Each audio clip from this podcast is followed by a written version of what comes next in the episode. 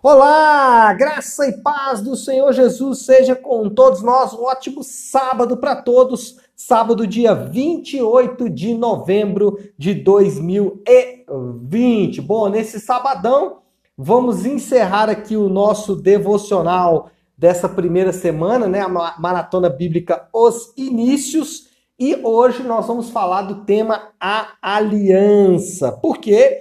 Porque nós temos agora é o início da história do, de Abraão. Lembrando que Abraão é chamado pai da fé, mas ele é também chamado como o pai de muitas nações. Por quê? Porque de Abraão, por exemplo, vai, é, vai, vai é, nascer três, descender três das três maiores religiões monoteístas do mundo: o cristianismo, o judaísmo e também o islamismo vai partir, vai nascer ah, desse grande patriarca chamado Abraão. E a história de Abraão, ela tem duas marcas principais: obediência e confiança em Deus.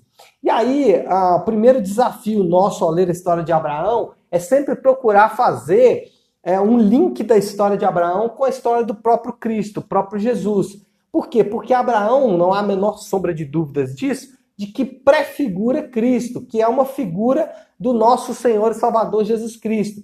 Então nós precisamos sempre ler a, a história de Abraão na ótica de Cristo. É fato que Abraão foi um homem obediente e confiante, mas ele foi obediente e confiante não por méritos próprios, mas porque Deus o capacitou a isso, porque Deus tinha um propósito salvífico maior. Objetivo de Deus é, era, era alcançar, como o próprio texto diz no versículo, no capítulo 12, todas as nações da terra. E nós sabemos que Abraão não alcançou todas as nações da terra, mas em Jesus Cristo todos foram alcançados. E uma grande é, exemplo de dessa prefiguração aí ou dessas é, similaridades entre Cristo e Abraão, assim como Abraão, Jesus também saiu da sua terra e foi em busca do povo da terra que Deus daria a ele. Assim como Abraão abriu mão de viver no meio da sua parentela, uma espécie de conforto ali, até porque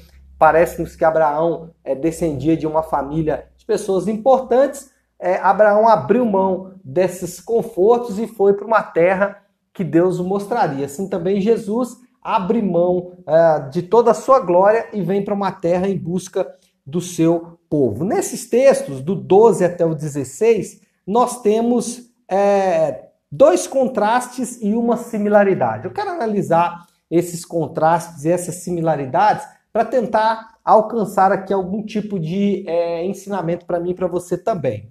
O primeiro contraste é o contraste entre Abraão, né, o obediente, e Ló, o errante.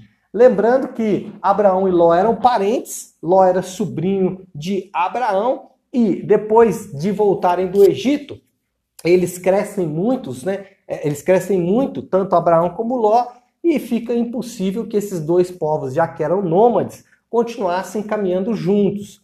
E aí o que acontece é que há uma separação entre Abraão e Ló, mas o que nós percebemos é que Ló faz sempre escolhas muito é, questionáveis, né? Escolhe é, apenas pela aparência, por si próprio, e as escolhas do errante Ló vão levá-lo realmente a uma é, situação de vida muito triste. E aí nós aprendemos, né, que ah, nós também, como Ló, somos errantes nessa terra, nós somos aqueles que sempre vão fazer escolhas que nos afastam de Deus, por isso precisamos sempre estar é, em oração e consagração, é, pedindo ao Senhor que nos ajude a não só não aceitar as propostas que essa vida tem para nos oferecer, mas também manter os nossos olhos nele, assim como Abraão, que mesmo vendo um deserto à sua frente, ao contrário de Ló que viu uma campina verde, que nós possamos também enxergar assim como Abraão enxergava, mesmo vendo o deserto,